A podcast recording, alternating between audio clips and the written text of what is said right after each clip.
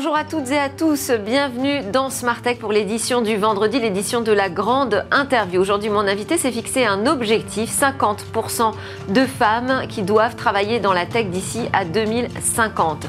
Ce sujet de la parité des travailleurs dans le secteur des technologies fait-il consensus? Pas si sûr. En tout cas, ce sera l'objet de notre interview aujourd'hui avec Caroline Ramad, la présidente fondatrice de 15 Tech également administratrice, du comité ONU Femmes France. Et puis euh, Smartech se refermera sur son rendez-vous sur euh, l'espace cette semaine. Il est dédié aux technologies qui tirent parti du soleil. Mais tout de suite, sans plus attendre, on va parler des, des femmes dans la tech. Une interview, une grande interview 50-50.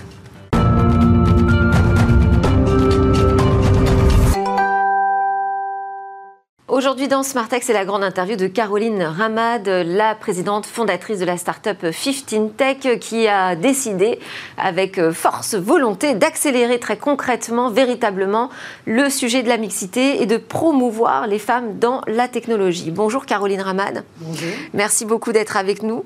Euh, je posais la question au sommaire. Est-ce que ce sujet de parité totale dans la tech euh, fait consensus aujourd'hui? Alors aujourd'hui, en fait, on se rend compte que c'est une nécessité économique. C'est nécessité économique parce que les femmes, c'est quoi? C'est 52% de l'humanité. Et l'économie euh, numérique, c'est la première économie mondiale. Donc aujourd'hui, on a un enjeu de performance, euh, d'innovation, de créativité et d'inventer des produits qui soient pour tous. Donc aujourd'hui, pour les entreprises, le fait d'obtenir et d'avoir plus de femmes dans la tech, oui, ça fait consensus et c'est un besoin qui aujourd'hui est reconnu comme majeur. Donc ça, ça veut dire qu'il y a une volonté commune d'avancer sur le sujet de la mixité jusqu'à la parité.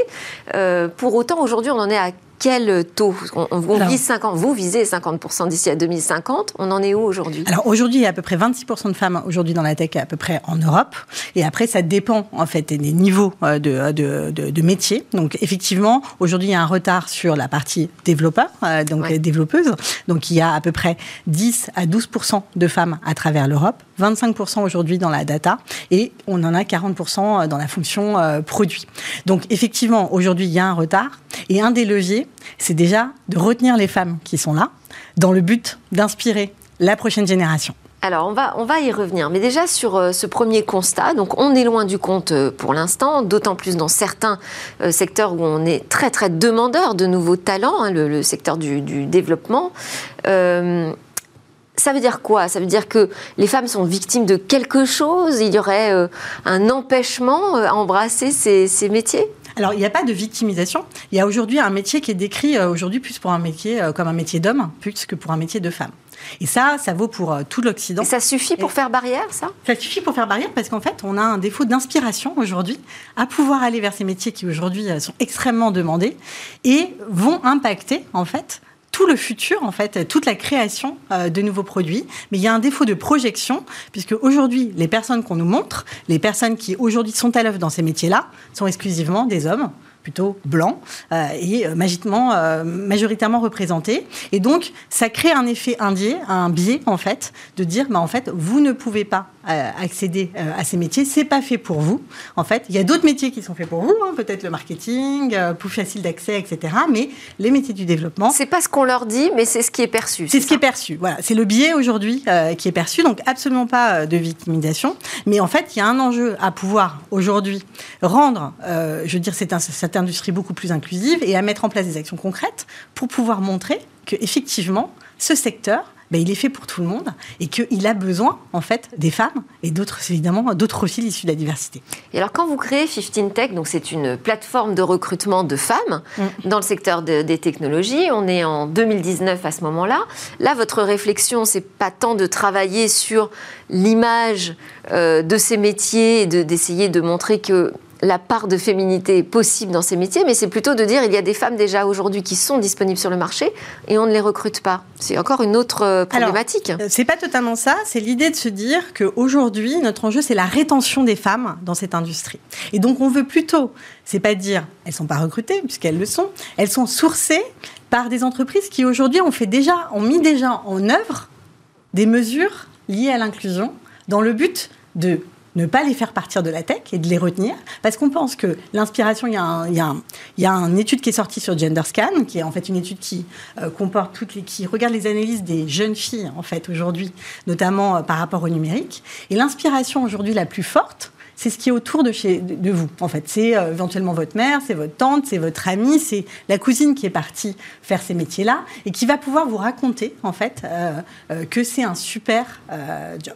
Si vous avez aujourd'hui une femme sur deux qui quitte la tech après 35 ans, parce qu'elle a eu des mauvaises expériences liées à la discrimination au travail, vous voyez bien que ça a un impact aujourd'hui majeur sur la manière d'inspirer la prochaine génération. Alors là, Donc, vous parlez d'un phénomène euh, qu'on appelle la grande démission euh, post-Covid aux États-Unis et vous dites que ça touche en plus particulièrement les femmes. Bah en fait, il y a une tendance de fond déjà qui était que les femmes, en fait, aujourd'hui, quittaient la tech après 35 ans pour des raisons. Euh, Avant même la crise Covid-19. il y avait une tendance de fond. Euh, et la crise, en fait, euh, ce qui s'est passé, c'est qu'aux États-Unis, effectivement, il y a une étude du MIT Loans qui a montré que la tech était le troisième secteur qui était le plus touché par ce, par ce, comment dire, ce ce système, enfin ce, phénomène de la grande démission. Et ça a atteint, en fait, effectivement, les femmes au premier lieu qui ont fait un système d'opt-out, donc qui ont quitté en fait euh, ces métiers-là. Et la première raison évoquée a été la toxicité, en fait, euh, du, monde du travail. Et donc, aujourd'hui, on en voit les premiers effets euh, en Europe, où on a des Capgemini qui ont perdu déjà, qui ont eu 26% de taux de démission. donc, on commence à voir les premières vagues à travers l'Europe. Et effectivement, les femmes aujourd'hui ont été beaucoup plus impactées euh, par la crise Covid. Et donc, on peut présager là qu'elles vont quitter encore plus la tech que euh, que euh, c'est quoi des, un contexte toxique pour les femmes en entreprise? Alors un contexte toxique ça va être aujourd'hui un endroit où on va pas pouvoir progresser en fait. Par exemple on, on voit qu'il y a beaucoup plus de femmes aux fonctions juniors que de fonctions au C-level donc on n'a pas d'égalité dans la progression de salaire on va avoir, euh, par exemple, de l'inégalité euh, salariale. On le sait, c'est à peu près 400 000 euros euh, sur la carrière d'une femme. Donc, c'est quand même un gros gap, 400 hein, 000 euros sur la carrière d'une femme, quand on voit que c'est des métiers qui sont extrêmement demandés. C'est aussi un contexte où aucune politique d'inclusion n'a été mise en œuvre. Donc, il y a des politiques, en fait, de la discrimination. et donc, vous allez avoir, par exemple, des systèmes où seulement 57% des entreprises aujourd'hui ont un dispositif anti-harcèlement. Donc, en fait, elle va pouvoir se retrouver dans un dispositif où elle n'est pas soutenue euh, dans, un, dans un contexte où euh, l'entreprise est extrêmement euh, masculine. Et donc, s'il n'y a aucun dispositif qui est en place, on se retrouve avec un système où on ne va pas être écouté si jamais il se passe quelque chose, avec zéro réponse qui vont être proposées.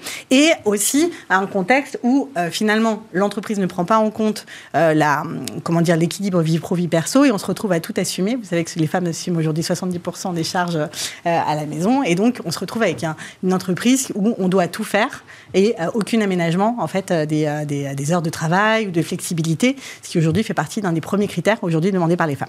Donc pour ça, vous avez euh, développé un nouvel outil qui s'appelle le Gender Score, c'est ça, qui permet aux entreprises assez rapidement, en, répondant à des questions, une dizaine de questions, d'évaluer comment elles se situent par rapport à l'inclusion des femmes. Alors oui, on a développé ce, Quels sont les critères très Donc, concrets On a 54 indicateurs qui ont été mis en place. Donc déjà, ça permet de se mesurer par rapport à un standard européen des data euh, de genre, donc en fait notamment par rapport au nombre de femmes aujourd'hui qui existent euh, dans la tech, ça vous permet de savoir où est-ce que vous en êtes. Et sur les piliers qui sont l'égalité salariale, la progression de carrière, euh, l'équilibre vie pro-vie perso et la qualité des politiques anti-discrimination, on a mis en place une série de critères. Donc sur l'égalité salariale, est-ce que vous avez de la transparence des salaires? Est-ce que vous avez mis en place un système de compensation aujourd'hui qui vous permet d'y arriver? Donc on sait que ça, c'est une des mesures aujourd'hui qui marche extrêmement bien. Si vous avez dans vos politiques aujourd'hui anti-discrimination, est-ce que vous avez mis en place, par exemple, dans les process de recrutement, des, euh, euh, des, annonces non biaisées, dans lesquelles vous avez inclus aussi des profils issus de la diversité, qui vont permettre aussi de pouvoir euh, casser les biais aujourd'hui au recrutement. Donc en fait, ça leur permet. En fait, Donc pas que sur le genre, c'est aussi sur la diversité au sens plus large. Non, sur la, sur la, dans le sens mixité. mixité. Donc vraiment, on se focus aujourd'hui sur l'inclusion de genre. Et donc ces critères-là, qu'est-ce que ça permet de faire? Ça permet de faire déjà un premier outil de mesure pour savoir où est-ce qu'on en est. Aujourd'hui, on va dire personne n'est forcément parfait euh, par rapport à ces questions-là. Donc on n'est pas en train de se dire on va tous être parfaits euh, demain, mais on a une demande des entreprises qui nous disait euh, aujourd'hui on veut savoir où est-ce qu'on en est pour pouvoir mettre en place des plans d'action. Donc on, met, on a mis en place ce premier outil qui vous permet de dire, bah, en fait, moi, mon point de force, il est peut-être sur l'égalité salariale, mais je dois voir aujourd'hui que sur work-life balance, donc l'équilibre vie pro-vie perso, j'ai besoin de progresser. Tous les KPI ont été évoqués, donc ça leur permet en fait aujourd'hui de pouvoir, un, se situer pour savoir où ils en sont et quel plan d'action ils vont mettre en œuvre derrière. On leur fournit un guide qui leur donne en fait déjà ça, ça concerne des bonnes plutôt des très grosses entreprises, non, qui ont les moyens de mettre en place des politiques spécifiques. Bon, en plus, est-ce que les femmes aujourd'hui, c'est un sujet prioritaire dans les politiques RSE Alors, totalement prioritaire. Je vous donne des exemples. Hein. Aujourd'hui, vous avez des boîtes comme euh, bah, BNP qui veut passer, qui est déjà champion en termes de femmes dans la tech. Ils ont 32% de femmes et eux, ils veulent passer à 37%. Donc, en fait, ils se sont mis un objectif très ambitieux. Donc, euh, Critéo, qui a mis en place l'égalité salariale en moins de deux ans, donc en fait, qui ont mis en place des politiques extrêmement volontaristes pour y arriver. Donc, je peux vous dire qu'aujourd'hui, dans l'ensemble des entreprises aujourd'hui qui s'adressent euh, à nous et qui aujourd'hui sont partenaires aussi euh, de 15 Tech, on a des entreprises extrêmement volontaristes sur la mise en place de plans d'action avec des objectifs chiffrés, que ce soit un en objectif de recrutement, mais également sur la volonté de euh, pouvoir changer la donne dans des secteurs dans lesquels ils ne sont pas encore euh, champions, euh, pour pouvoir vraiment travailler la rétention et l'attraction des talents euh, féminins. Alors vous parliez, vous évoquiez euh, la nécessité de se fixer des objectifs parce que ça permet euh, d'avancer. Qu'en est-il de la question des quotas? Parce que alors là non plus, il n'y a pas du tout consensus, hein, y compris au sein des femmes. Alors moi je pense qu'aujourd'hui cette question des quotas, elle évolue complètement. On a de plus en plus de femmes qui aussi reviennent sur ces questions-là, de se dire... En fait, je pense que le débat, il est presque pour moi derrière nous, dans la mesure où on a vu Copé Zimmerman se mettre en place, pas de femmes dans les conseils d'administration, une loi place, 40% de femmes, et c'est pas un problème. Et on n'a pas eu de mal à trouver finalement des femmes compétentes. Donc je pense qu'en fait, la question des quotas, ça permet de mettre à mal en fait toutes les questions de savoir compétence, pas compétence. En fait, tout d'un coup, on trouve parce qu'il y a un contexte régulé. Et comme par hasard, ces femmes compétentes, eh ben, on les voit émerger euh, partout. Ce sera pareil demain avec la loi Rexin euh, sur les COMEX. Et je pense que c'est une manière, en fait, aujourd'hui, d'accélérer le, changement, euh, le changement sociétal. On voit bien que si on ne fait rien, le statu quo euh, aujourd'hui règne. Alors, moi, je suis là pour vous permettre de développer vos arguments, mais donc je me fais aussi la voix de ceux qui ne sont pas forcément d'accord avec votre, votre objectif de 50% de femmes qui travaillent dans la tech d'ici à 2050. On a parlé des quotas, ok, très bien. Sur euh, la crispation que cela peut créer au sein de l'entreprise, est-ce que vous voyez aussi des, effets euh, euh, collatéraux, je dirais des dommages collatéraux de ces politiques davantage inclusives vers les femmes? Est-ce que les, les hommes le vivent forcément bien? Alors nous, en tout cas, dans les entreprises avec lesquelles aujourd'hui nous on collabore, les hommes sont très demandeurs.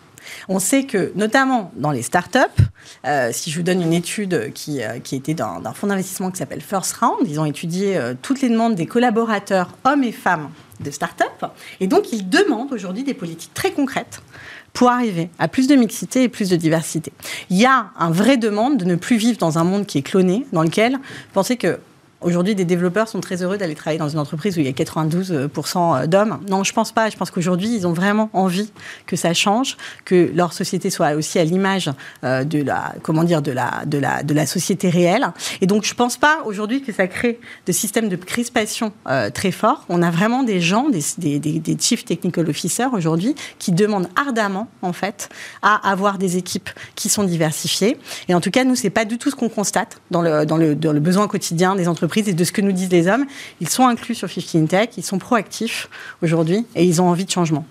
Alors, sur, euh, euh, si je reviens aux femmes et même aux jeunes femmes, aux, jeunes filles, comment on fait pour créer davantage de vocations? Ça, c'est toujours la grande question. Est-ce que ça passe forcément par euh, l'école? Est-ce qu'il faut davantage d'éducation au numérique beaucoup plus jeune, beaucoup plus tôt dans le parcours scolaire, par exemple? Alors ça, c'est sûr qu'au niveau de l'éducation, euh, il va falloir avoir ces fameux rôles modèles qu'on a aujourd'hui, qui sont déjà présents, qui vont pouvoir inspirer la prochaine génération. Ce qu'on a, c'est qu'aujourd'hui, on a un défaut d'inspiration, comme on se l'est dit, de, de, femmes qui ne sont pas présentes et qui ne vont pas pouvoir montrer que c'est possible de le faire. Donc en fait, aujourd'hui, il faut une plus présente présence de ces femmes, effectivement, auprès euh, des lycéennes. Et peut-être, je pense qu'aujourd'hui, il y a un système où il faudrait le faire presque à 6 ans d'écart. C'est-à-dire, en gros, vous êtes au, au, lycée, vous êtes inspiré par une jeune femme qui aujourd'hui va sortir, mettons, euh, des études et va rentrer dans cet univers et va pouvoir vous le raconter, en fait, concrètement. Ce qui est plus inquiétant, c'est au niveau du bac, puisque là, on a de nouveau un, système où le bac a mis en place, euh, les femmes ont quitté les mathématiques. Donc là, il y a une urgence à pouvoir réagir parce qu'on va se reprendre en fait du retard sur les études. Je crois beaucoup à la loi Rixin qui va mettre en place un indicateur pour les écoles dans la même manière que euh, ça met une sorte d'index, en fait, égalité, euh, d'égalité euh, dans, ces écoles. Et je pense que du coup, les écoles vont être de plus en plus proactives, je parle des écoles aujourd'hui d'ingénierie, pour aller inspirer la prochaine génération. Au centre d'information et d'orientation, par exemple, davantage pousser les jeunes filles à ne pas quitter les mathématiques, à ne pas abandonner cette, cette, matière. si je me projette en revanche sur les femmes qui sont dans la tech et qui cherchent euh, un job. Donc elles peuvent passer par votre plateforme 15 Tech qui euh, fait de la mise en relation, mais euh, elles ont aussi accès à du mentorat, à du coaching. Qu'est-ce que vous pourriez donner comme conseil, vous, à des femmes qui veulent vraiment réussir dans la tech aujourd'hui? Peut-être quels conseils vous-même avez eu euh, pour réussir euh, à, monter votre start-up et à en faire un succès Alors moi, vraiment le conseil, c'est de s'entourer. Euh, c'est de s'entourer aujourd'hui de, mentors, de femmes qui ont été dans... Moi, je me suis toujours entourée en fait de, personnes qui ont pu m'inspirer sur un pan en fait de ce que je ne savais pas forcément faire ou du réseau que je n'avais pas forcément ou quelque chose que j'avais envie d'atteindre et que je ne savais pas comment atteindre. Donc aujourd'hui, moi, s'entourer en fait de, de, personnes qui peuvent vous conseil, vous donner accès à un réseau, vous ouvrir les portes, vous inspirer concrètement et vous donner les conseils. Ce que font finalement euh, les hommes aussi, hein, c'est pas juste ah bah, dédié euh, aux femmes. Bien sûr, mais euh, ce que je pense, c'est qu'aujourd'hui, ce réseau en fait de mentoring, il est beaucoup moins actif aujourd'hui chez les femmes parce qu'il y en a moins. Donc en fait, effectivement, de pouvoir aller, notamment sur une plateforme comme la nôtre, où on propose en fait à des femmes de pouvoir être mis en relation avec d'autres et d'autres qui ont peut-être accès à des fonctions de management et qui peuvent pouvoir aller donner les conseils. et bien ça, c'est aujourd'hui essentiel parce que quand on est moins nombreux, on a peut-être accès à un moins grand réseau euh, aujourd'hui. Donc ça, c'est ça, c'est quelque chose qui moi dans ma carrière m'a toujours euh, m'a beaucoup aidé euh, et que je suis toujours allée chercher de manière proactive et de la même manière que je fais ça également pour pour pour d'autres femmes. je donne de mon temps et j'ouvre les portes dès que c'est possible de le faire. vous faites aussi partie du conseil d'administration de ONU Femmes France. Mm quelles sont les actions que vous y menez là-bas? Alors aujourd'hui, le conseil, les grands sujets... c'est pas juste sur la tech là. Ah non, là c'est beaucoup plus large. On est sur une action aujourd'hui euh, internationale. Euh, donc euh, on a notamment bah, toutes les questions liées au féminicide, les questions liées au niveau international sur des sur des champs d'action, donc des, des projets en fait de femmes pour les aider en fait à sortir soit de la violence, soit de la guerre. Ils sont très inclus notamment en Ukraine, en Afghanistan. Donc en fait, ce, ce comité en fait est là pour aller lever des fonds et aller soutenir des actions qui aujourd'hui sont pilotées par ONU Femmes euh, à New York et euh, venir abonder euh, des projets internationaux d'aide à l'égalité femmes-hommes dans le monde. Donc c'est déconnecté de l'autre activité 15 Ah bah totalement et d'ailleurs il n'y a pas du tout. Moi c'est mon action volontariste. Si vous me demandez, c'est mon action aujourd'hui, voilà, de donner de mon temps et je le donne volontairement pour une action internationale et plus grande échelle et donc totalement décorrélée de 15 Tech. Euh, vos prochains euh, objectifs, vous, pour 15 euh, Tech, puisque c'est une, c'est une start-up aussi Oui, une social tech. De beaucoup de femmes, je crois d'ailleurs. Oui, on a, on a oui, aujourd'hui 80% de femmes dans l'équipe. Ouais. Bon, alors est-ce que vous visez la parité au on sein vise de totalement. Tech ça, c'est un gros objectif, viser la parité. Donc, nous, effectivement, on ne va pas du tout être une équipe entièrement féminine. Le but, c'est qu'on ait 50% d'hommes dans l'équipe. Et donc, ça, c'est ce qu'on veut atteindre d'ici la fin de l'année. On est en train de, de sortir un nouveau produit aussi par rapport à la plateforme. Donc, on est tous focalisé euh, sur la sortie de ce nouveau produit. Et euh, au niveau des, euh, des, des, profils, on est à plus de 15 000 profils sur 15 Tech. On vise 50 000 d'ici la fin de l'année. Comment vous allez les recruter alors Alors nous, on a vraiment énormément d'actions. On fait des bootcamps en fait pour ces femmes. On les aide. Donc là, on en va en faire un sur sur le cloud et la, cybersécurité euh, fin avril. On en fera sur la data. Et donc, en fait, en fait on leur donne des actions. Euh, on leur donne des modèles d'inspiration. Donc, on vient d'en faire un sur le, produit, par exemple. Il y en a eu plus de 1000 femmes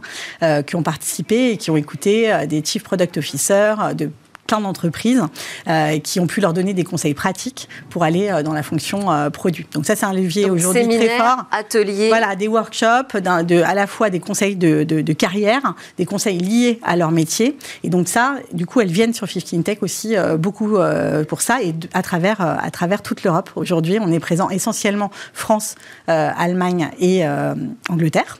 Et, et donc, mais avec une présence, une empreinte à 86% en Europe. Objectif européen. Donc, on va terminer ce grand entretien, Caroline Ramat, par euh, l'interview express. Je vous lance sur un mot, vous répondez spontanément. Ça peut être des réponses très personnelles, même c'est vous qui voyez. On va commencer par vos rêves. Quels sont vos rêves? Ah ben, de faire euh, de 15 Tech euh, le levier de changement sociétal majeur dans la tech. Vos peurs? Vos peurs? Bah, Éventuellement de ne pas réussir, est-ce que vous avez euh, quelque chose qui vous angoisse en particulier en ce moment? pas du tout. L'idée, c'est qu'aujourd'hui, on est tous focalisés sur le succès. Donc, euh, donc euh, pas, pas d'angoisse. L'idée, c'est vraiment de se dire, on met toute notre énergie au service du succès de 15 Tech. Et alors, votre idée fixe, c'est quoi? C'est les femmes dans la tech? Non, la réussite de mes enfants, les, mes filles, notamment le fait qu'elles puissent demain accéder à cet univers et qu'elles aient envie d'y aller. Voilà. Est-ce que vous avez une grande interrogation? La grande interrogation, c'est euh, quel va être le déclencheur aujourd'hui majeur euh, pour, euh, pour résoudre ce problème, notamment sur les jeunes filles, en fait, aujourd'hui? Donc là, c'est vraiment ce déclencheur qui va pouvoir vraiment arriver à faire que on bascule sur un modèle où, en fait, les jeunes filles se trouvent, se disent, c'est fait pour nous. Comment est-ce que vous imaginez le futur, Caroline Ramad ah, Le futur, j'imagine super, avec plein de, plein en fait, des produits qui sont inventés euh, par des profils très diversifiés. J'imagine des produits nouveaux, euh, des produits auxquels on n'aura pas pensé, des produits euh, qui aujourd'hui n'auront pas été imposés juste par un petit groupe, et notamment ben, sur la santé des femmes, sur voilà, plein de choses aujourd'hui qui n'auraient pas été inventées et qui aujourd'hui, on peut même pas les imaginer, mais qui vont pouvoir arriver et vraiment nous changer la donne de notre quotidien. Est-ce que vous attendez une prochaine révolution euh, pour les femmes dans la société, dans le monde? Ah bah moi j'espère qu'on va enfin arriver à l'égalité. Donc euh, oui, effectivement, l'égalité de quoi? Bah, L'égalité des droits, l'égalité de travail dans tous les secteurs. Aujourd'hui, on sait qu'on est un petit peu loin. En fait, on a perdu des points avec le Covid. Donc oui, euh, là le but pour moi, c'est que grâce à des solutions, que chacun crée des solutions concrètes dans un secteur et qui permettre de changer la donne. Et donc voilà, qu'on soit tous dans un mouvement où on est euh, aussi des startups qui travaillent sur l'impact, en fait, euh, sociétal, mm. et qui puissent euh, voilà, changer la donne et créer la fameuse révolution, mais la révolution grâce à des actions concrètes. Comment vous voyez 15 Tech dans 5 ans? 5 ans, on sera, euh, bah, du coup, euh, on aura déjà euh, conquis l'Europe et on sera aux États-Unis en train de faire la même chose. Eh ben super, c'est ce qu'on vous souhaite. Merci beaucoup, Caroline Ramad, donc fondatrice, présidente de 15 Tech, membre administratrice du comité ONU Femmes France. Merci à tous de nous avoir suivis. À suivre, c'est notre rendez-vous dans l'espace. Et moi, je vous retrouve la semaine prochaine pour une autre grande interview.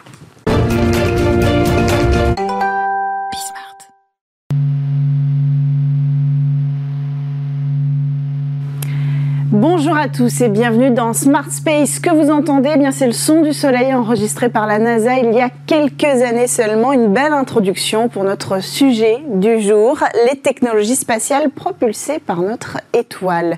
Une nouvelle start-up justement vient d'être révélée au grand jour, Gamma, qui promet une technologie alimentée par le soleil pour voyager dans le deep space. Alors c'est l'occasion pour nous de faire le point sur les possibilités technologiques que nous offre le soleil aujourd'hui. Défis, mais aussi les bénéfices euh, qui vont euh, en découler. Alors pour en parler en plateau, le cofondateur et président de Gamma, Louis euh, de Gouillon-Matignon. Bonjour. Bonjour madame. Bienvenue sur le plateau de Smart Space. Alors en révélant votre technologie cette semaine, vous avez aussi annoncé avoir levé 2 millions d'euros auprès du CNES, de BPI France et d'entrepreneurs privés. On va y revenir dans cette émission. À vos côtés, François Alter, conseiller stratégique au CNES. Bonjour. Bonjour. Bienvenue sur, sur le plateau de Smart Space. Alors, le Soleil pour propulser un vaisseau spatial, ça paraît un peu fou. la technologie est assez connue. On se sert de ce qu'on appelle la pression de radiation, la, propulsion photonique. On déploie des espèces de grandes surfaces réfléchissantes dans l'espace et on révolutionne le transport spatial sur longue distance. C'est ça l'objectif de Gamma. Aujourd'hui, nous sommes une jeune start-up d'une douzaine d'employés basée en région parisienne et vraiment notre objectif, c'est de rendre le système solaire plus accessible. On a observé sur les dix dernières années une réduction des coûts de lancement, une réduction des coûts d'accès à l'orbite, notamment avec le format CubeSat. On voudrait que la même révolution opère dans l'espace plus lointain. On voudrait pouvoir aller faire de la science sur Vénus, d'aller pouvoir explorer des astéroïdes, d'aller pouvoir faire de la météorologie de l'espace, et ceci à moindre coût pour permettre d'abord à des scientifiques, puis à terme à des entreprises privées et commerciales, de pouvoir faire ces opérations dans l'espace à moindre coût. Alors on va prendre le temps de, développer tous ces points, parce qu'on a 20 minutes hein, quand même. Discutons euh, ensemble. Euh, François Alter, les projets euh, de propulsion de vaisseaux spatiaux dans l'espace via le Soleil. Euh, le CNES y croit à fond Ah bah écoutez, euh, nous, euh, de toute façon, on, y croit et, de toute façon, c'est déjà, c'est déjà en œuvre avec des, d'autres modes de propulsion, pas uniquement effectivement la voile solaire, puisque mm. on, fait de la propulsion électrique mm-hmm. depuis un certain temps. Donc c'est effectivement, on utilise l'énergie solaire, enfin photovoltaïque, pour, pour en fait avoir des moteurs qui soient déjà plus efficaces. Et donc la voile solaire, en fait, c'est aussi c'est une autre, une autre technologie et effectivement, on a on a à notre disposition de plus en plus de technologies qui permettent d'adresser des missions différentes, hmm. d'aller de plus en plus loin, de plus en plus vite, et euh, avec des coûts de plus en plus réduits. Et c'est vraiment euh, quelque chose qui, nous intéresse hmm. euh, très fortement. Bien Alors c'est important de, préciser pour qu'on comprenne bien de quoi il s'agit. On ne parle pas ici de panneaux photovoltaïques comme ceux qu'on voit sur l'ISS. L'idée c'est pas ça, c'est pas de mettre sur une voile des panneaux photovoltaïques. Est-ce qu'on peut reprendre un petit peu cette technologie, comprendre à quoi ressemblera la vôtre, mais qui ressemble aussi à beaucoup de modèles On voir qu'il y a d'autres modèles euh, qui existent, euh, et comprendre comment ça fonctionne précisément. Pour que les téléspectateurs comprennent, euh, quand on va dans l'espace, on utilise un lanceur, un vecteur, une fusée. On s'arrache de la gravité terrestre et on est mis à poste autour de la Terre ou parfois sur des trajectoires dites interplanétaires. Hmm. Une fois dans l'espace, on a des types de propulsion qui aident les satellites, soit pour faire des maintiens à poste, soit pour corriger très légèrement les trajectoires, pour faire ce qu'on appelle du réorbiting, pour nous rehausser un petit peu d'un point de vue de l'altitude. Et ces technologies en général sont soit dites des propulsions dites chimiques, soit des propulsions dites électriques. Hmm. La voile solaire est un troisième type de propulsion qui arrive sur le marché, grâce notamment à l'aide du CNES, on y reviendra, puisqu'on a été énormément aidé sur ces questions par l'Agence spatiale française, pour révolutionner sur des longues distances les trajets des sondes, des satellites. Hmm. L'idée est la suivante, on emmagasine, on plie au sein d'un satellite une espèce de grande surface flexible déployable dans l'espace, qui est ultra réfléchissante, ultra fine. On parle de 2,5 microns, soit à peu près 50 fois la finesse d'un cheveu. Et une fois mise à poste, on va déployer cette grande voile solaire. Alors nous, nous servons de la force centrifuge, n'est-ce pas, et ensuite de la raideur gyroscopique pour pouvoir maintenir cette grande voile face au Soleil. Et une fois face au Soleil, les photons vont venir rebondir sur la voile qui réfléchit et petit à petit dans le temps pousser notre voile solaire. Donc en réalité, c'est un petit peu comme un voilier sur les océans qui se servirait du vent, n'est-ce pas? Nous, nous mm. servons de la lumière pour être poussés à travers tout le système solaire. Et c'est en ceci que nous sommes un peu révolutionnaires par rapport aux autres types de propulsion que sont la propulsion chimique et électrique, encore une fois. Mm. Nous n'embarquons pas de carburant dans nos sondes. Ce qui nous permet d'avoir des sondes un petit peu plus miniaturisées qui peuvent avoir des temps de mission beaucoup plus mm. longs. Et c'est ça tout l'intérêt de la voile solaire, c'est avoir des temps de mission beaucoup plus longs des sondes plus petites et donc, in fine, des missions moins chères. Ce qui ne nous libère pas évidemment du lanceur, il faut, bien le préciser. D'ailleurs, avec vous, ce sera SpaceX, je crois. On va revenir sur les détails de, votre première mission. Euh, technologiquement, ça comporte quand même beaucoup de défis. Euh, il y a la question des débris, par exemple. Votre première mission sera en orbite euh, basse, donc il y a évidemment la question des débris, puis il y a la question de la surchauffe. Ça, c'est un défi aussi. Euh, les photons, pour que ça aille plus vite, plus il faut, il faut, il faut exposer à plus de photons pour aller plus vite. Donc, comment on fait pour, pour, euh, pour euh, échapper à ce problème de surchauffe? le, la surchauffe est, gérée parce que le matériau que nous utilisons est un polyimide, c'est du plastique qui est aluminisé et qui a été testé dans l'espace, qui a ce qu'on appelle du flight heritage, mmh. c'est-à-dire que ce sont des technologies qui sont prouvées dans l'espace et qui peuvent ensuite être industrialisées euh, à des fins commerciales. C'est le projet que nous avons au sein de Gamma. Par rapport à la question des débris spatiaux, il est vrai qu'il y a énormément aujourd'hui de débris en orbite basse, mais à partir du moment où vous partez plus loin dans le système solaire, sur des mmh. trajectoires dites interplanétaires, par exemple, vous partez vers Vénus, vous partez vers Mars, vous partez vers un astéroïde pour faire de la science exploratoire. Là, il y a moins de débris spatiaux, mais en revanche, il y a toujours ces espèces de micro-météorites, ces particules dans l'espace qui vont venir bien évidemment perturber la voile. Hmm. La voile a été construite de telle manière, alors j'aime souvent citer euh, cet exemple, nous sommes un peu la haute couture de l'espace, nous sommes un peu les, les petites mains de l'espace, puisque nous avons plié, nous avons cousu notre voile de telle manière à ce qu'elle ne puisse pas être déchirée si elle vient à être frappée par des hmm. micro-météorites. Hmm. Nous, nous, utilisons en somme ce qu'on appelle les ripstops en kitesurf, c'est-à-dire que la voile, pour que les téléspectateurs téléspectateurs comprennent, encore une fois, ce sont quatre trapèzes qui sont enroulés au sein d'un satellite et une fois dans l'espace déployés. Cette voile, elle va recevoir différents types de scotch, en général c'est du capton adhésif, sur différentes bandes et de manière assez calculée d'un point de vue euh, de l'ingénierie, de manière à ce que si elle est percutée par des micrométéorites, elle ne se déchire pas. Hmm. Nous savons que nous allons être percutés, mais nous ne voulons pas être déchirés. C'est un peu le projet chez Gamma. Alors euh, François, ce qui est, ce qui est intéressant, c'est, euh, enfin ce qui est plutôt en fait surprenant, c'est que on se tourne aujourd'hui vers cette technologie, mais en réalité ça fait des, années qu'on parle de ça. cette propulsion, par exemple, elle avait été imaginé même il y a des siècles par euh, Johann Kepler, confirmé par les travaux euh, de Maxwell. Et pourtant, elle n'avait pas séduit euh, ni les agences, ni les ingénieurs, ni les investisseurs.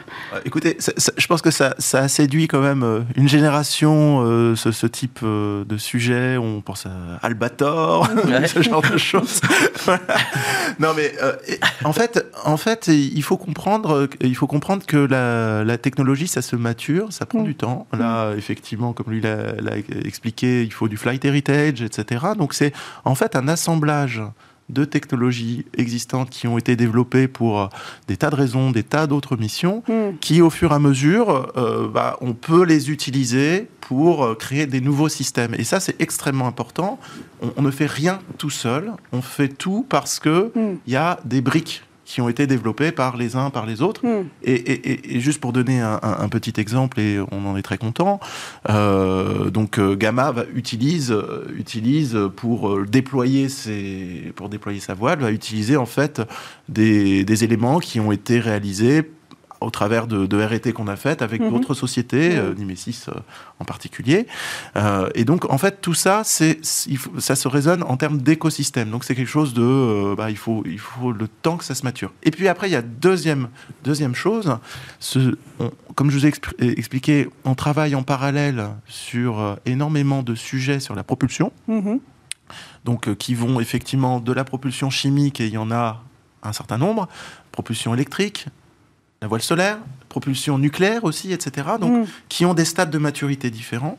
Et donc, nous, en tant qu'agence, on va mettre nos moyens euh, par rapport à, aux besoins qu'on anticipe euh, sur le marché, sur, sur les besoins des institutions, des, institutions et, du commercial. Mm. Et on, va mettre les moyens nécessaires euh, au bon moment. Et ça, c'est extrêmement important.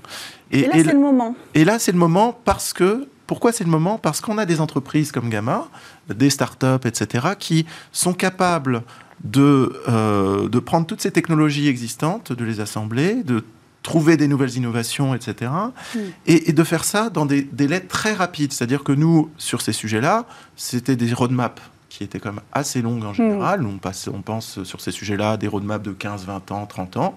Et là, en fait, avec des startups, on est capable d'accélérer très rapidement euh, ces roadmaps et on en est très très content en fait. Euh, et donc ça c'est un point, c'est un point qu'apportent tous ces acteurs émergents nouveaux hmm. et qu'on souhaite soutenir, c'est qu'ils permettent d'accélérer en fait tous ces développements. Ils les accélèrent parce que à la fois ils sont capables d'aller, euh, je dirais, lever de l'argent à l'extérieur, etc. Et donc ça, c'est ça, ça, ça, donne, je dirais, une puissance de frappe euh, mm. plus importante qu'un effet de levier par rapport à ce qu'on peut faire nous tout seuls. Et puis, euh, et puis aussi, c'est le mode de développement qui est très différent. C'est-à-dire que là, il y a des prises de risques qui sont assumées. voilà, c'est on fait un satellite en 12 mois euh, et on l'envoie, etc. Tandis que dans un mode de développement plus classique de ce type de technologie, en général, euh, bon, comme on n'est pas pressé, euh, hmm. on, ferait ça sur 5 ans et ça durerait effectivement 15 ans. Donc là, l'objectif, c'est vraiment, je, bon, là, je ne vais pas parler à ta place. Il y a un intérêt dans l'autre sens aussi. C'est que cet écosystème va plus vite. C'est ça. Mais cet écosystème a aussi besoin de nouvelles solutions d'accès à l'espace moins cher. Et donc la solution, c'est peut-être aussi pour ça, euh, c'est vous qui allez me le, confirmer, qu'on se tourne vers d'autres solutions que la propulsion euh, classique, parce qu'on a besoin d'utiliser moins d'ergols, parce que ça coûte trop cher et que c'est moins accessible à ces nouveaux acteurs, peut-être aussi poursuivre ce que, ce, que, ce, que, vient de dire François, et merci pour cette euh, explication. Le, je pense qu'il y, y, a deux choses. Euh, d'un côté, il y a une maturité d'un point de vue technologique, et on parlait tout à l'heure des briques technologiques, je crois que c'est vraiment le cas. Mm. On a assisté à deux phénomènes récemment que l'on qualifie de New Space, sous l'appellation mm. anglo-saxonne. C'est la miniaturisation des composants satellitaires, et de l'autre côté, la réduction des coûts pour l'accès à l'orbite. Mm. Ceci a fait qu'il y a beaucoup plus d'opportunités qui se sont ouvertes depuis une dizaine, une quinzaine d'années. Ce phénomène a commencé aux États-Unis d'Amérique dans les années 90-2000 avec des premières sociétés comme Planète et autres. Hmm. Et aujourd'hui, il y a vraiment énormément de sociétés qui émergent sur la scène spatiale pour vraiment révolutionner l'accès à l'espace et l'utilisation de l'espace. Hmm. En parallèle de ce phénomène, on a les pays dans le monde, et au premier rang desquels la France et a fortiori l'Europe, qui se positionnent sur ces sujets-là. On a entendu le discours du président de la République sur la question du spatial récemment à Toulouse. Il y a de plus en plus d'initiatives qui sont menées, et François pourra en parler bien mieux que moi, puisque c'est lui l'une des personnes qui est sur ces sujets-là euh, et qui traite de ces sujets-là en direct avec le gouvernement. Mais il y a vraiment une volonté aujourd'hui, je crois, de par les pouvoirs publics et de par aussi l'agence spatiale, que les jeunes entreprises privées, comme la nôtre et comme d'autres entreprises qui existent en France, émergent sur le spatial, proposent des solutions nouvelles et les développent plus rapidement hmm. que les temps de mission traditionnels. Et c'est ça, je crois, qui est vraiment aussi de, de, démocratiser euh, cet accès à ce qu'on appelle le deep space, c'est ce qu'on ce qu'on disait euh, tout à l'heure, aller plus loin que l'orbite terrestre, aller plus loin même que la Lune, aller vers Vénus, vous en parliez, vous allez nous raconter cette mission, ce projet de mission. Et donc, en fait, euh, trouver des, des, des, des solutions euh, disruptives d'un point de vue technologique, ça permettra de démocratiser l'accès et pour les agences, mais aussi pour d'autres acteurs. Oui, exactement. Non, c'est et, c'est exactement ça. moi, je, je, confirme pleinement le fait que on a une stratégie qui, euh, qui, se, qui se développe très fortement sur ces acteurs émergents. Mm. Là, on, doit, euh, dans, dans, les jours à venir, signer le contrat d'objectif entre l'État et le CNES qui fixe en fait les grandes orientations pour, les, mm. pour les 4-5 ans à venir. Et euh, dans les sujets, enfin, ce, ce, ce contrat d'objectif et, de performance va se, va se nommé euh, Nouveaux Espaces. Donc, euh, voilà, je, pense qu'on voit un petit peu le clin d'œil, euh, les références, dans lequel il y a un certain nombre de, de points centraux qui sont effectivement des choses qui sont je dirais, traditionnelles, mais très importantes pour le spatial, comme l'autonomie stratégique. Mmh, mmh, mmh. Comme, Ça, c'est des sujets qu'on a vus de toute façon avec le sommet du spatial, par exemple. Exactement. Et, et euh, le développement durable, etc. Mhm. Et un point très important, effectivement, sur le développement de ces acteurs émergents. Mhm. Et au CNES, on s'est réorganisé euh, globalement depuis le euh, 1er janvier pour être en mesure d'être, je dirais, plus performant par rapport à cet accompagnement parce mhm. que, en fait, on, ce qu'on s'aperçoit, c'est qu'il y a cinq ans, il n'y avait pas grand-chose. Il y avait une entreprise tous les deux ans qui se crée autour du spatial. Et maintenant, on, appuie la création d'une entreprise par semaine. Mais alors, ça ne nous dit pas pourquoi démocratiser l'accès au deep space? À quoi ça servirait? Alors c'est vrai qu'aujourd'hui, euh, les entreprises dont nous parlons sont pas mal autour de la Terre, ce qu'on appelle l'orbite ah basse, pour des applications dites terrestres, de mhm. l'observation des mers, euh, de l'observation euh, des flux maritimes, de l'observation, enfin de l'internet des objets et autres.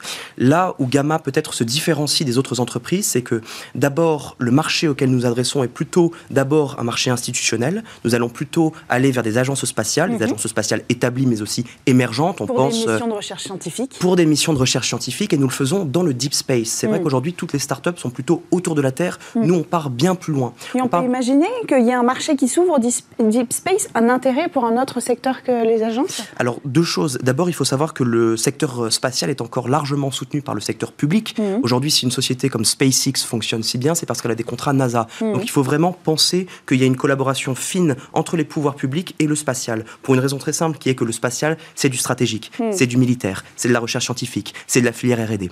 En parallèle de ça, on a quand même, dans le sens de l'histoire, n'est-ce pas Si on regarde un petit peu ce qui se passe, il y a une tendance à ce qu'il y ait de plus en plus d'infrastructures autour de la Lune. Aujourd'hui, on parle du retour de l'homme et de la femme sur la Lune. Mm. On pense à de plus en plus de missions d'exploration vers des astéroïdes. Donc, bien évidemment, L'intuition que nous avons chez Gamma, c'est que une fois que l'orbite terrestre aura été occupée, ce sera le deep space et nous voulons nous positionner dès maintenant sur cette prochaine grande étape pour être un petit peu les leaders du transport low cost du spatial sur le deep space. Nous serons un petit peu les comment dirais-je porte-containers de l'espace. C'est-à-dire que voilà, nous pourrons transporter des charges utiles très lourdes et aller sur de très très longue distance. Alors vous avez mentionné SpaceX et, ça m'amène euh, au sujet que je veux aborder du financement parce que créer des disruptions technologiques comme celles que vous essayez de faire, c'est-à-dire proposer un nouveau mode de propulsion, ça pourrait euh, bouleverser le secteur de la même façon peut-être que SpaceX avec la réutilisation a réussi à, bouleverser euh, ce secteur-là. Sauf que SpaceX, c'est Elon Musk. Elon Musk, il avait une fortune colossale derrière à investir pour cette culture de l'échec, de dire on essaie, tant pis si ça marche pas. comment vous allez faire vous pour être solide financièrement? Financièrement. Euh, quand on essaie de développer une technologie disruptive, c'est un petit peu compliqué quand on n'a pas les fonds d'un milliardaire. C'est toujours un pari. Hein. de toute façon, quand on crée une société, on ne sait pas vraiment là où on va aller. On sait qu'on a une vision, on sait qu'on a un rêve, qu'on partage avec des ingénieurs, qu'on partage avec des gens qui ont cette passion pour l'exploration spatiale. On est soutenu par le CNES, on est mm. soutenu de manière générale par l'État, par la France, parce mm. que euh, voilà, aujourd'hui, il y a de plus en plus de dispositifs. C'est ce dont on parlait tout à l'heure avec François, qui sont mis en place mm. pour pouvoir aider les jeunes startups. Votre levée de fonds, d'ailleurs, c'est euh, auprès de la BPI, du CNES euh, et d'entrepreneurs privés. Ça. qu'on ne connaît pas, j'imagine. Donc 2 millions d'euros, mais ça, c'est un petit départ. C'est un petit départ, c'est ce qu'on appelle un pré-seed, c'est-à-dire que c'est un, vraiment un petit fonds d'amorçage pour pouvoir démontrer notre technologie dans l'environnement spatial. Et ensuite, nous, nous tablons sur deux choses. La première, c'est qu'il y ait davantage d'exploration scientifique dans le système solaire. Mhm. Et au regard de la façon dont le spatial se développe aujourd'hui, on peut tabler que ce sera le cas. Il y aura de plus en plus de missions vers Mars, vers des astéroïdes, vers euh, la Lune, vers Vénus, vers de la météorologie de l'espace. Donc nous voudrions être un type de propulsion, si ce n'est le type de propulsion qui assure ces différentes missions. Mhm. Et en parallèle de ça, si on regarde encore une fois un petit peu là où vont les choses, on peut se dire qu'il y a des fortes chances que dans les 5, 10, 15, 20 prochaines années, il y ait de plus en plus d'infrastructures spatiales lointaines hmm. pour différents types de besoins, des besoins énergétiques, des besoins télécommunicationnels, hmm. des besoins de science et d'exploration, des besoins, je ne sais pas quels ils, hmm. lesquels ils seront, mais en tout cas... Alors ça, c'est des projets long terme, ça veut dire que long terme, c'est plus difficile de convaincre les investisseurs, donc c'est là aussi peut-être que la commande publique donc, aura un rôle important à jouer. exactement ce qu'on perçoit en fait sur ces affaires Deep Space, c'est que globalement, euh, enfin, il faut se rendre compte qu'on connaît très peu de choses de l'univers, très peu de choses de même de notre système solaire proche. Hmm. D'ailleurs, le Soleil, on le connaît. Est-ce qu'on se connaît suffisamment? On parle tout à, depuis tout à l'heure de développer une technologie autour du Soleil, mais est-ce qu'on a assez d'infos? Ça fait très peu de temps qu'on est allé effleurer euh, le Soleil. C'est vrai que c'est vrai que s'approcher du Soleil, euh, c'est tout de suite, euh, c'est tout de suite assez dangereux. Enfin, moi, je, ne le conseillerais pas aux téléspectateurs. Il mais on a envoyé une sonde. Exactement. Donc il y a, il y a ce Solar, Solar il y a la sonde Parker, etc. ce sont des technologies extrêmement complexes justement pour, euh, pour être en mesure de pour être en mesure de, bah de, de, se prémunir des, bah de, la chaleur hmm. et, aussi, et aussi des, radiations, etc. Donc on a... Donc il faut créer des missions pour aller se renseigner sur ça, pour donner les informations ensuite. Euh. Oui, alors ce qui est, ce qui est important là, et, d'ailleurs c'est euh, pour Gamma et, pour d'autres, c'est qu'on s'aperçoit que maintenant il y a des technologies qui sont en train d'être développées et qui vont pouvoir bénéficier à la science, à l'exploration. Et, euh, et les entrepreneurs ne connaissent pas encore suffisamment les scientifiques qui pourraient être intéressés par ces technologies pour créer des missions, et vice-versa. Euh, les, les, finalement, les scientifiques n'ont pas conscience du tout à ce stade des opportunités. Et donc là, c'est quelque chose qu'on va, sur lequel on va travailler pour mettre en place un forum de discussion entre euh, scientifiques et euh, entrepreneurs qui ne se connaissent pas forcément. Et, ça, c'est une discussion qu'on a eue au dernier, euh, dernier comité de programmation scientifique du CNES. Donc on mm. a un, comité de, programmation avec les scientifiques. On anime cette communauté scientifique pour essayer de voir quelles sont leurs priorités. Et nous, en tant qu'agence, notre, notre mission, c'est de, de prendre les priorités des scientifiques et de les aider à réaliser des missions. Euh, et là, donc là, il faut, il y, a un travail de connaissance mutuelle. et de recréer un dialogue pour faire émerger ces nouvelles Et là, effectivement, on voit avec euh, les voiles solaires, avec mm. d'autres, euh, d'autres, opportunités, enfin, d'autres opportunités techniques, des possibilités de nouvelles missions.